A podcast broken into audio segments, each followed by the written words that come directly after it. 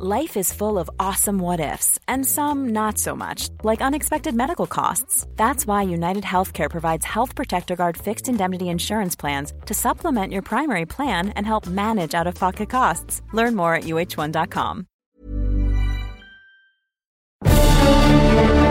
Cada martes por la noche, los expertos se reúnen para debatir, polemizar, desmenuzar a la noticia y a sus protagonistas en un sitio único, diferente y sin censura. Esta es la mesa de análisis, a fuego lento, bajo la conducción de Alfredo González Castro, por El Heraldo Radio. Iniciamos.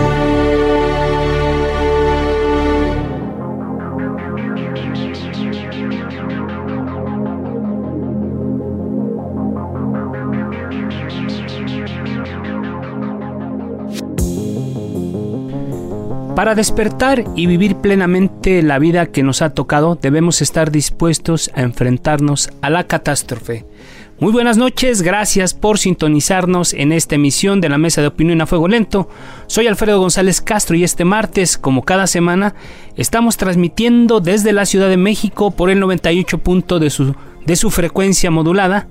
Y antes de continuar este espacio, quiero agradecer de corazón a todas las personas, compañeros de trabajo, colegas, amigas y amigos que me han enviado un mensaje por el fallecimiento de mi madre Carmen Castro el pasado 13 de agosto. A todos, de corazón, muchas gracias. Y también, por supuesto, agradecer a todos nuestros radioescuchas que nos sintonizan allá en el interior de la República, en Durango, Monterrey, Nuevo León, Guadalajara, Jalisco, Tampico, Tamaulipas, Villahermosa, Tabasco y Acapulco, Guerrero. Como usted sabe, la mesa de opinión a fuego lento es un espacio de reflexión que siempre busca ir más allá de las noticias del momento para debatir y analizar asuntos de la agenda pública. Para eso contamos con los expertos en cada materia. Y este jueves, como cada semana, presento a mi colega y amigo Isaías Robles, quien me acompaña en la conducción de este espacio y presentará el tema que nos atañe esta ocasión. Isaías, gracias, buenas noches. ¿Qué tal, Alfredo? Muy buenas noches, buenas noches a todo nuestro público, un enorme abrazo para ti, para toda tu familia. Y bueno, el 4 de junio, en la conferencia de prensa que ofrece todas las noches el subsecretario para la Promoción y Prevención de la Salud, Hugo López Gatel, habló de los escenarios que enfrentaría México ante la epidemia por COVID-19.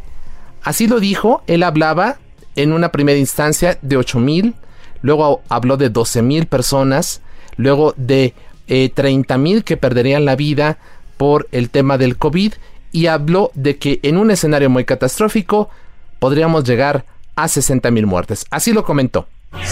El mínimo era 6 mil, otro escenario era 8 mil, otro era 12 mil 500 que lo presentamos en una conferencia de prensa el 27 de febrero, allá en Lieja, en la Secretaría de Salud teníamos así hasta 28 mil, que se redondea a los 30 mil, e incluso un escenario muy catastrófico que podía llegar a 60 mil. Y bueno, Alfredo, ese escenario muy catastrófico nos alcanzó el sábado. Ayer lunes se reportó la cifra de 60.800 personas muertas, aunque el presidente López Obrador insiste que la pandemia, la pandemia va perdiendo fuerza y que hay menos contagios y muertes. Bien, Isaías, para discutir este, bueno, analizar este tema, se encuentra en la línea telefónica el doctor Oscar Singolani, profesor asociado de la Escuela de Medicina de la Universidad John Hopkins, allá en los Estados Unidos. Doctor, gracias por estar con nosotros.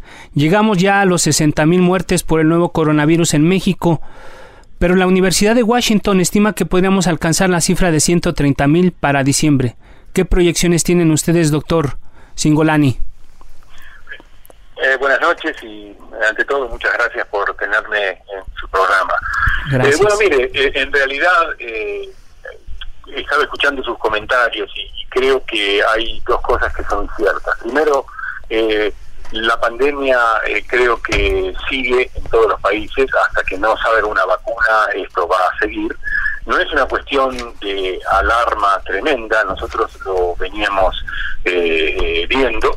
Creemos que los países que han tomado eh, medidas muy, muy obsesivas de distanciamiento social y uso de máscaras han sido mejor en el manejo y aquellos que no han tenido un eh, aumento en el número de contagios. Sí es cierto, y quiero reiterar esto, que la mortalidad eh, parece ser menor ahora que la mortalidad que habíamos visto inicialmente en la pandemia. Pero las infecciones siguen en aumento y es importante que los países y los gobiernos eh, mantengan una política de distanciamiento social, de testeo amplio para identificar infectados eh, y de uso de máscaras eh, hasta que salga una vacuna, ya que eso va a ser lo que realmente va a proveer una eh, inmunidad en rebaño, por así decirlo, para controlar definitivamente esta pandemia. En este sentido, doctor, eh, ¿usted qué proyecciones tienen allá en, la Universidad Johns Hopkins del comportamiento de la pandemia en, en nuestro país, en México? Bueno, eh, eh, eh, las proyecciones que uno tenga dependen de los modelos matemáticos que uno eh, aplique y eso es muy, muy variable.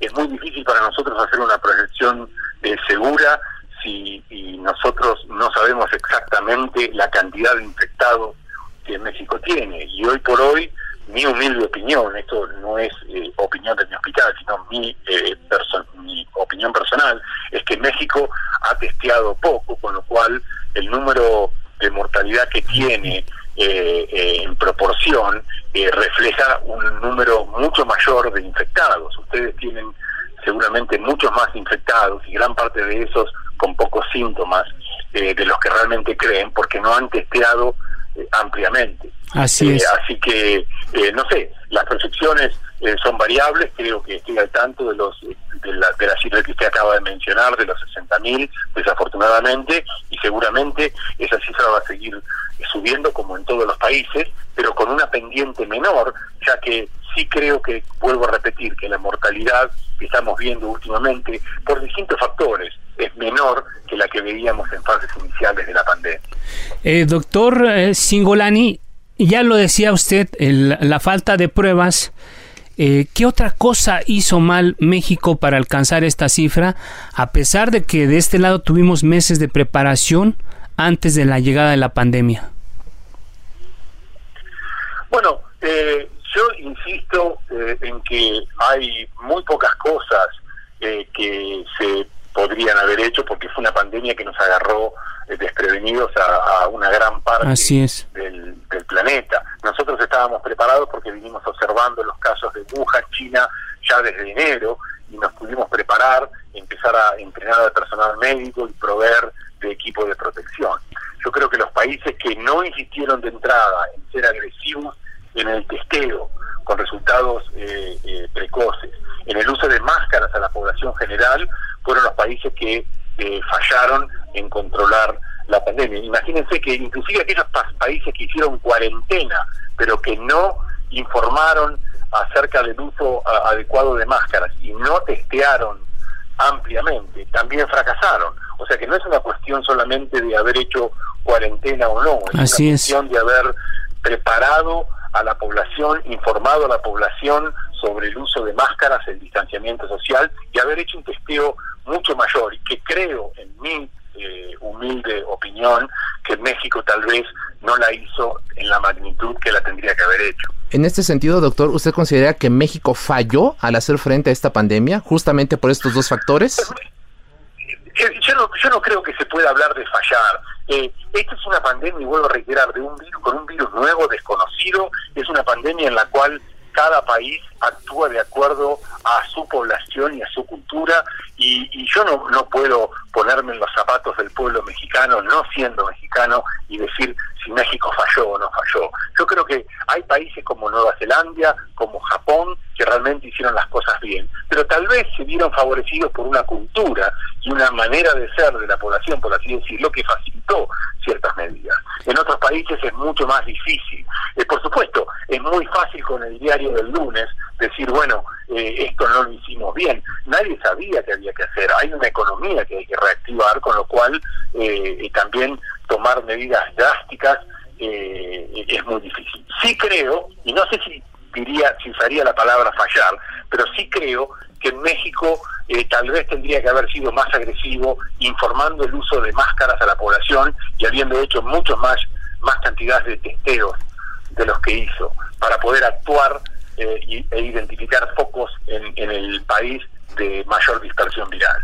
Doctor Singolani, pues ya tenemos más de medio millón de personas infectadas y 60 mil muertos desde que se presentó el primer caso en marzo aquí en México. La pregunta es, ¿hay posibilidad de corregir el rumbo? ¿Hacia dónde debería ser el viraje? Yo creo que sí, siempre, nunca es tarde, y yo creo que siempre hay oportunidad de, mejorar las cosas. Eh, eh, yo, como lo he dicho y como lo he recomendado a otros países, eh, creo que la mejor manera hasta que la vacuna termine, las vacunas terminen la fase 3 y sepamos cuán útil sean, hay que hacer un plan, una campaña de testeo masivo amplio para identificar pocos, hay que hacer una campaña a través de todos los medios y comunicadores de que la gente cumpla con el distanciamiento social, eh, use eh, máscaras y, por favor que eh, no, no participen de reuniones masivas, sobre todo en, en, lugares este, internos donde se facilita la propagación viral. Eso hoy por hoy es más efectivo que ninguna otra norma o medicación, porque la realidad es que tenemos muy pocas medicamentos, muy pocas medicaciones que han logrado ser efectivas, solamente parcialmente efectivas. Así que hasta que salga la vacuna, creo que los gobiernos deberían hacer una campaña eh, para aislar socialmente a la gente. Nosotros en Estados Unidos vimos dos curvas, una inicial con un aplanamiento y en cuanto relajamos las medidas, una segunda curva de casos y mortalidad. Y ahora estamos controlando la segunda curva debido a que nuestro gobierno finalmente, después de mucho tiempo, ha bajado líneas a la población y ha dicho, bueno, por favor, mantengan el distanciamiento, no vamos a empezar las clases porque hay eh, dispersión viral y por favor usen máscaras. Eso es un mensaje muy sencillo y que realmente hay evidencias científicas que prueban que son efectivas. doctor Oscar Singolani, eh, desde donde saben ustedes, ¿qué posibilidades hay de que organismos internacionales como la Organización Mundial de la Salud u otra instancia castigue las omisiones cometidas por los países en términos de medidas y por el pésimo tratamiento de la pandemia, particularmente sobre México. ¿Hay posibilidad de alguna sanción, algún castigo, algún llamado de atención? Mire, no, no, no, sinceramente no lo sé y sinceramente no lo creo. Eh, nosotros eh, hemos eh, visto en realidad que la Organización Mundial de la Salud ha estado un poco por detrás de las recomendaciones que ha eh, manifestado eh, nuestro eh, Centro de Control de Enfermedades y nos hemos regido por él.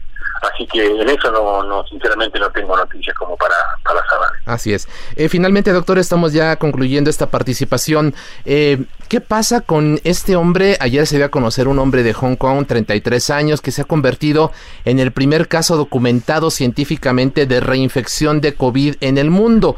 Y al parecer, pues la inmunidad solamente le habría durado cuatro meses. ¿Qué saben ustedes sobre esto y qué posibilidades hay de que este tipo de casos se, se reproduzcan en, en el futuro? futuro, eh, no solamente en Hong Kong, sino en cualquier parte del planeta?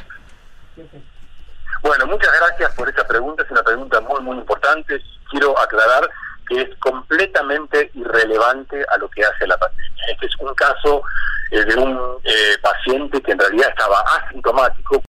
Está usted en la mesa de análisis a fuego lento con Alfredo González Castro por El Heraldo Radio. Volvemos a la mesa de opinión a fuego lento. Isaías, tenemos otro tema, como bien decías, antes de irnos al corte y otros invitados. Así es, ahora vamos al tema de los videoescándalos, Alfredo Público.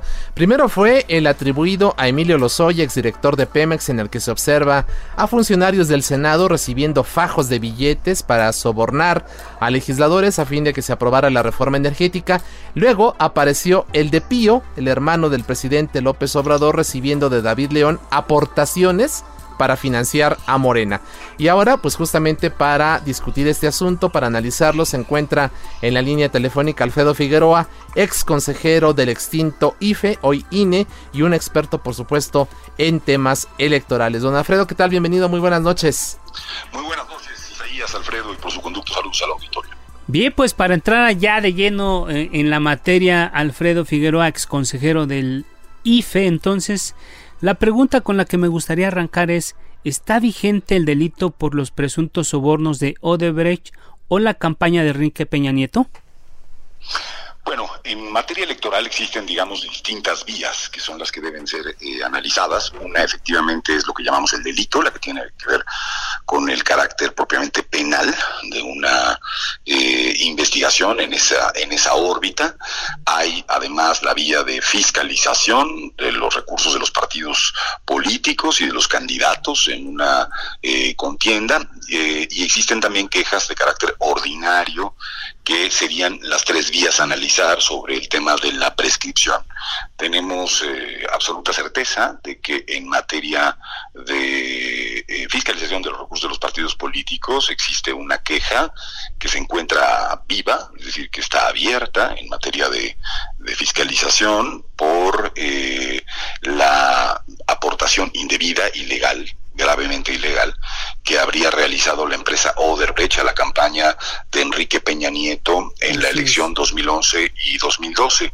En esa misma queja presentada originalmente por el Partido de la Revolución Democrática, se han acumulado otras quejas porque se ha encontrado evidencia de que están conectados los sujetos, es decir, las personas acusadas, el Partido Verde y el Partido Revolución Institucional, con otros eh, con otras elecciones eh, y Oderbrecht con otras elecciones como la del 2016 2017 por lo tanto eh, esa, esa queja se encuentra investigándose desde hace tres años prácticamente. Fue presentada en 2017 y la autoridad electoral aún no nos da respuesta en torno a ella y todavía, digamos, no concluiría la investigación. Ahora, si quieren, explicaremos por qué. Así que en materia electoral, desde el punto de vista de la fiscalización, no, ha, no, no se ha dado la prescripción. Hay que revisar eh, dos cosas en materia de, de, carácter penal.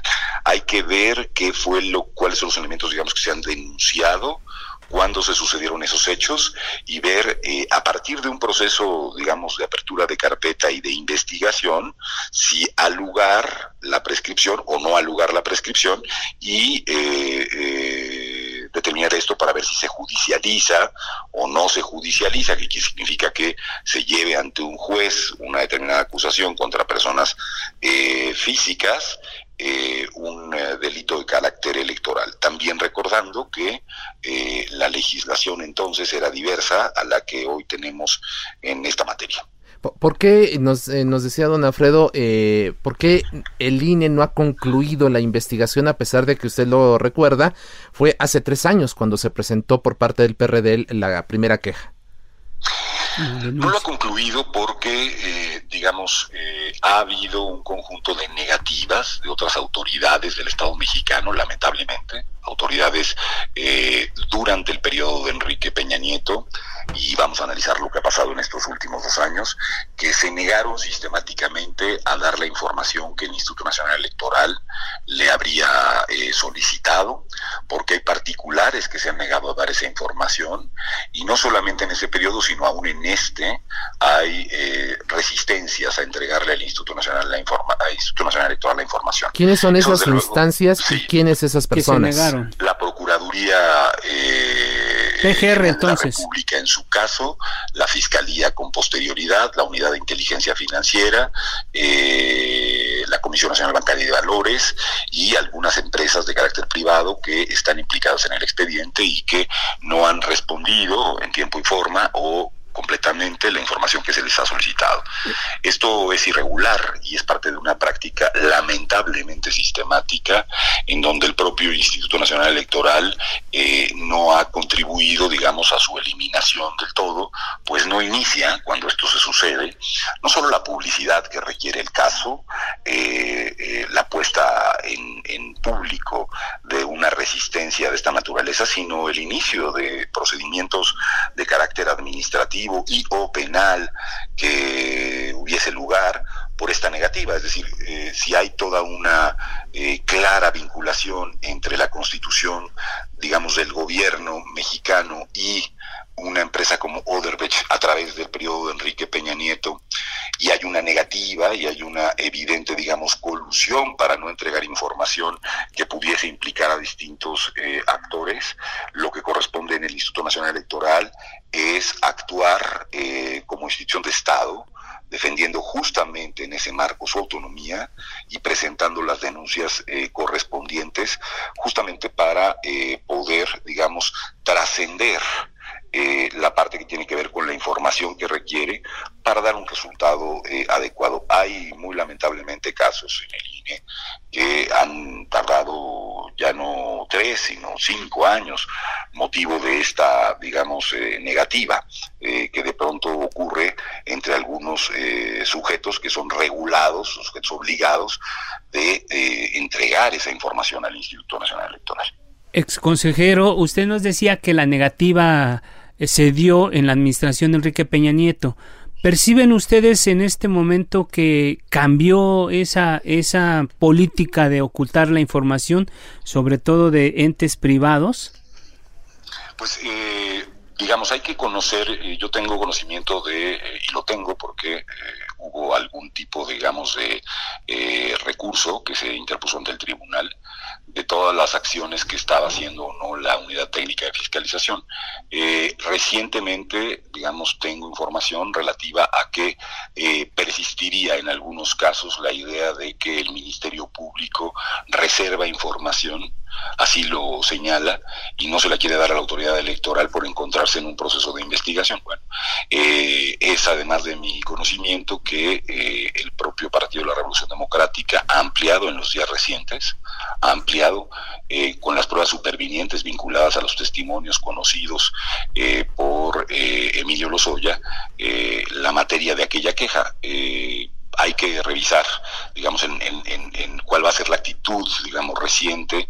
El INE tiene que darnos información puntual de ello, eh, seguramente en los próximos informes, eh, respecto de si persiste en todos los casos esta actitud o si ha habido, digamos, ya una nueva, digamos, una nueva actitud por parte de los privados y de los públicos en el periodo de gobierno eh, que encabeza el presidente de la República actual. Eh, don Alfredo, en, en, este caso del, del tema de los Soya, eh, de comprobarse las irregularidades que se están investigando, ¿se sancionaría a personas? Nos referimos expresamente a, Peña Nieto, a Luis Videgaray, a todos los que se han mencionado, a los partidos. Eh, ¿Y qué tipo de sanciones son las que podrían enfrentar uno u otros? En materia de fiscalización de, se, se, analizan dos cosas, un conjunto de ellas, pero dos cosas que tienen que ser muy relevantes. Uno, si quien está aportando eh, los recursos, es decir, cuál es el origen de los recursos eh, que se aportan a una campaña, si estos son legales o ilegales, y cuál es el destino de esos recursos, es decir, si se están destinando a un fin legal o lícito, y en la fiscalización quien resulta sancionado es eh, son, son los partidos políticos y eventualmente pueden ser candidatos y candidatas a partir de la nueva legislación. Sin embargo, estamos hablando de 2011 y de 2012, por lo tanto serían los partidos políticos. Los partidos políticos pueden llegar a tener sanciones en este sentido, cuando se desconoce el origen y el destino, cuando se ha ocultado información y cuando, como sabemos, es altamente probable que se haya continuado esta conducta en elecciones locales entre 2012 y 2017, eh, lo que tendríamos es una conducta sistemática de eh, fraude a la legislación, de violación grave, muy grave a la legislación, porque el, ingreso de recursos prohibidos eh, en una campaña electoral eh, rompen la equidad de la competencia política y por lo tanto hay una sanción que eh, si el sujeto, es decir, los partidos políticos que incurrieron en esta práctica, la, la llevaron a efecto, eh, hay una sanción que es la más grave del sistema electoral que podría concluir en eh, la pérdida de registro de los partidos políticos, tanto del PRI como del Partido Verde Ecologista de México. Ex consejero Figueroa, en otro tema, eh, ¿qué observa usted en el caso de Pío López Obrador? El presidente justifica los hechos y asegura que eran aportaciones de ciudadanos para financiar a Morena. Desde su punto de vista, ¿se configura un delito electoral, en este caso específicamente? Bueno, eh, sí, sí puede configurarse un delito de carácter electoral eh, y también una queja en materia de fiscalización. Lo que el presidente, yo he escuchado que ha dicho, es que se trata de, primero, decir, yo creo que es, eh, las expresiones del presidente, como ocurre en otras ocasiones, están plagadas de contradicciones. Una muy evidente es la declaración de él desconoce eh, desconocía estas aportaciones, pero por otro lado habla de que hay aportaciones de la gente y por lo tanto no considera que ahí se esté cometiendo una, ah, digamos una, una actividad, una conducta ilegal. Entonces, si uno desconoce eh, un acto, no puede calificarlo como legal o ilegal, pues lo desconoce. Por lo tanto, hay ahí una evidente contradicción inicial. Eh, en materia de fiscalización, los recursos eh, que puede aportar eh, un individuo, una persona física, deben ser bancarizados. Y las excepciones a esa bancarización no son mayores a cerca de seis mil o siete mil pesos por persona. Por lo tanto, evidentemente estaríamos ante una conducta que puede ser considerada ilegal y una aportación indebida, eh, como es el caso. Deberá investigarse adicionalmente si la persona que vemos en el video entregando los recursos y quien además parece también evidente es la persona que graba eh, digamos, el encuentro, eh, tenía una relación de recursos con el gobierno del estado de Chiapas, con el actual senador Velasco, entonces gobernador, y eh, en ello hay además, digamos, una preocupación vinculada a persona prohibida, o sea, recursos públicos, eh, y, habría también que revisar el tema de peculados, y estos son, este es el caso, o una aportación indebida eh, en materia electoral. Así que aquí se sintetizan dos grandes capítulos, uno que tiene que ver con la materia penal propiamente, que deberá investigar la Fiscalía Especializada en delitos electorales, pero también la, autoridad electoral, eh, en donde hoy sabemos ya se han presentado quejas de distinto signo. Eh, me, parece, me parece preocupante que se quiera, digamos, eh, no esperar a los resultados de una investigación y mediante un prejuicio iniciar, digamos, una acción que inmediatamente, digamos, legitima una práctica que está, que está que es sancionada y que es muy grave pues se trata nada menos que de eh, el dinero ilegal entrando a campañas y a procesos políticos. Así es. Don Alfredo Figueroa, ex consejero del extinto IFE, hoy INE, un experto en temas electorales. Muchísimas gracias por estar con nosotros esta, esta noche. Un enorme abrazo y estamos en contacto. Un fuerte, un fuerte abrazo a ambos. Buenas noches. Gracias. Continuamos. A fuego lento, lento, con Alfredo González Castro. Bien, Isaías, amigos del auditorio, para seguir hablando del tema, establecemos ahora comunicación con Héctor Díaz Santana. Él fue titular de la FEPADE y también es uno de los principales expertos en esta materia y consultor en temas electorales. Héctor, gracias por aceptar la invitación. Buenas noches. Alfredo, Isaías, buenas noches. ¿Qué tal, Ale? Héctor? Muchas gracias. Pues de entrada, ¿qué opinas de estos videoescándalos por los casos Emilio Lozoya y Pío López Obrador? Pues mira, los casos vienen a confirmar lo que la gente pensaba, que vivimos en una clase política que muchas veces comete diversos tipos de irregularidades. Aquí lo grave es que, aunque mucho se ha dicho, poco se ha visto. Y creo que en este tema es, es, muy importante eh, las imágenes, porque en un momento dado se modifica un esquema convencional Ahora no solamente el gobierno tendrá que poner toda la energía para personas del pasado, sino también eh, investigar a personas del presente. ¿Crees que haya fundamento en las acusaciones de soborno o lo que se busca en el escándalo con miras a las elecciones del 2021? Mira, en, en esta materia no se puede descartar, pueden ser muchos escenarios. Eh, creo que aquí lo importante es que la autoridad eh, jurisdiccional y ministerial es la que investigue. Aquí estamos hablando de posibles delitos. Eh, para que sea lavado de dinero necesariamente deben de proceder de, digamos, recursos de carácter ilícito y si no se conformaría otra otra clase de delito o si en un momento dado pues no no pueden comprobar que, que realmente en ese en esos videos que se ven aunque era muy claro que decían que había dinero pues tendrá que ser el Ministerio Público el que lo pruebe ante un juez. Así es, Héctor. Eh, las del próximo año serán las elecciones más grandes en la historia reciente del país. ¿Cómo estimas que se desarrollarán? Por lo visto, pues va a haber pues salpicadera del, del lodo por todos lados y esta va a ser como la, una de las características de la elección 2021, ¿no? Mira, eh, las elecciones en México, hay que decirlo que tenemos un sistema que regula todas las etapas del proceso electoral. Yo digo que tenemos el mejor sistema electoral del mundo, un sistema, un sistema muy abierto, muy público, no hay problemas en lo que es la organización de la elección. Así es. El problema que tenemos es las condiciones de competencia política. Luis Carlos Ugalde y María Amparo Casar escribieron un libro en los que afirman que los topes de campaña se violan hasta 15 veces más y creo que esto es importante porque si se sigue gastando mucho en temas de carácter político, pues es el pretexto que pueden tener para empezar a recaudar dinero de todas partes. Y como es dinero que se da de manera líquida, se da de manera en efectivo, a veces no deja huella y es muy difícil es muy difícil determinar su origen. Entonces creo que es importante ir hacia un esquema donde la autoridad electoral tendrá la máxima responsabilidad y, por ejemplo, existe una figura en Reino Unido donde hay ciertos supervisores de las campañas que ellos en un momento dado van tasando el costo y creo que hacia allá tenemos que ir. Que vayan a cambiar la forma de las campañas, la verdad es que no creo. ¿eh? Ok, Héctor Díaz Santana, ex titular de la FEPADE.